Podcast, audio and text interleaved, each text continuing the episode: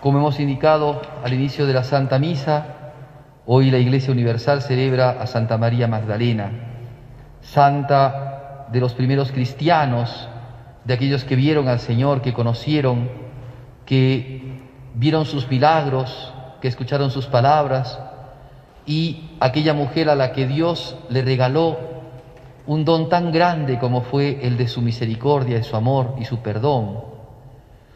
María Magdalena estaba llena de amor hacia Jesucristo, ella lo había manifestado de muchas maneras, en el Evangelio se dice que ella lloró sobre, eh, sobre los pies de Jesucristo, al punto tal de que bañó sus pies y los enjugó después con sus, con sus cabellos.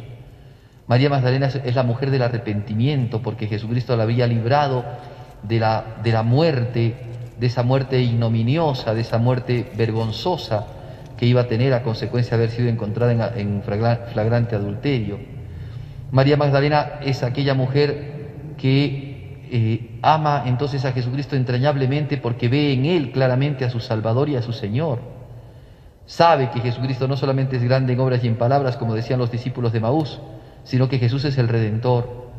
Por eso es que ella también se aflige tanto y tiene tanto dolor cuando ve la pasión de nuestro Señor Jesucristo.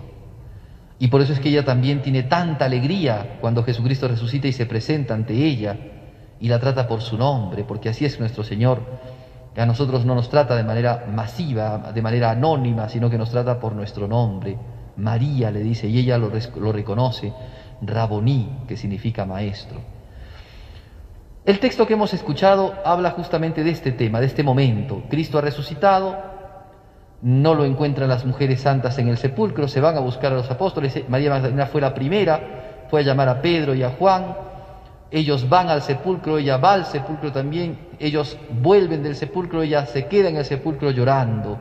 Y es lo que hemos escuchado ahora, ¿no? Lloraba y los ángeles que estaban uno a la cabecera y otro, y otro a los pies de Jesucristo, le dicen, mujer, ¿por qué lloras? Y ella, este, no los toma en cuenta los ángeles, ¿no? Y después Jesucristo nuevamente le, le, pregunta, mujer, ¿por qué lloras, no? ¿De qué sufres? Y ella dice, tomándolo a Jesús por el hortelano, le dice, Señor, si tú te lo has llevado, dime dónde lo has puesto y yo lo recogeré. San Agustín, comentando este pasaje, esta partecita, dice, ella lo confundió con el hortelano, pero en el fondo dice, no lo confundió. Porque si bien, claro, en el texto explícitamente ella no se daba cuenta que era Jesucristo, pero también debemos de pensar de que Jesucristo en las almas es como un hortelano, es como, es como el jardinero de las almas. Ayer habíamos escuchado esta tan hermosa parábola del sembrador que sale a sembrar y que siembra al voleo, ¿no? tira las semillas, para que caigan en la tierra. Hay tierra que es buena, hay tierra que es mala, hay tierra que es mediocre, hay tierra que está con arbustos, con, con maleza, hay tierra que está con piedras, hay piedra que está, perdón, hay tierra que está en, en, en, una mejor condición, es un mejor terreno, y entonces puede dar el 30, el 60 o el 100%, pues así también es nuestra alma.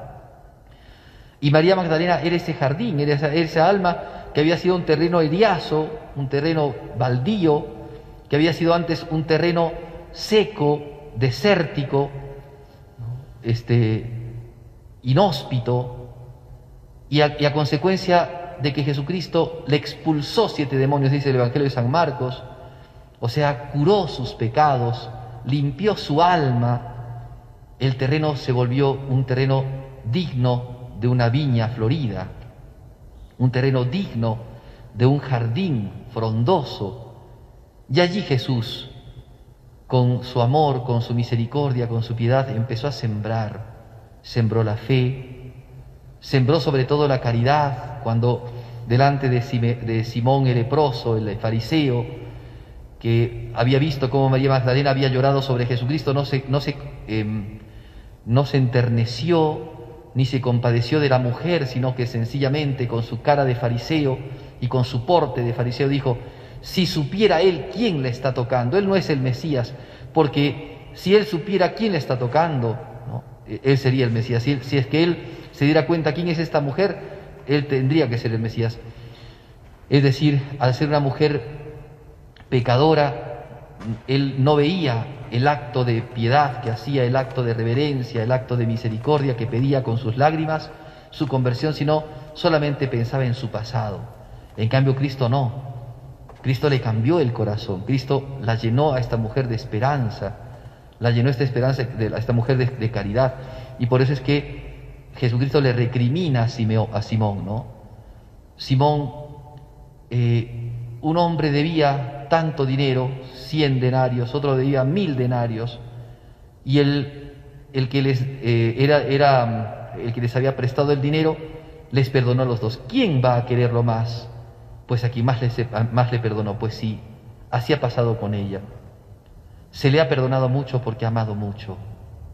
Era la mujer entonces que había amado mucho a Jesucristo, había amado mucho al Señor, había convertido su corazón. Entonces por eso que como el terreno era un terreno bueno, apto, limpio ya, entonces Jesucristo empezó a sembrar en ese terreno la fe, la esperanza, la caridad, la paciencia, el espíritu de sacrificio, la perseverancia. Vamos a rezar nosotros ahora dentro de las oraciones, la, última oración que vamos a rezar de la misa, vamos a escuchar cómo le rezamos a, este, a Dios Todopoderoso diciéndole, danos ese, ese amor perseverante. Ella perseveró, a pesar de que sabía que Jesús había muerto, fue a buscar al sepulcro, al, al, cuerpo yacente de Jesucristo. Ella perseveró, quería estar con el Señor, ya no estaba el Señor, era solamente su cuerpo, pero aún así ella quería estar allí.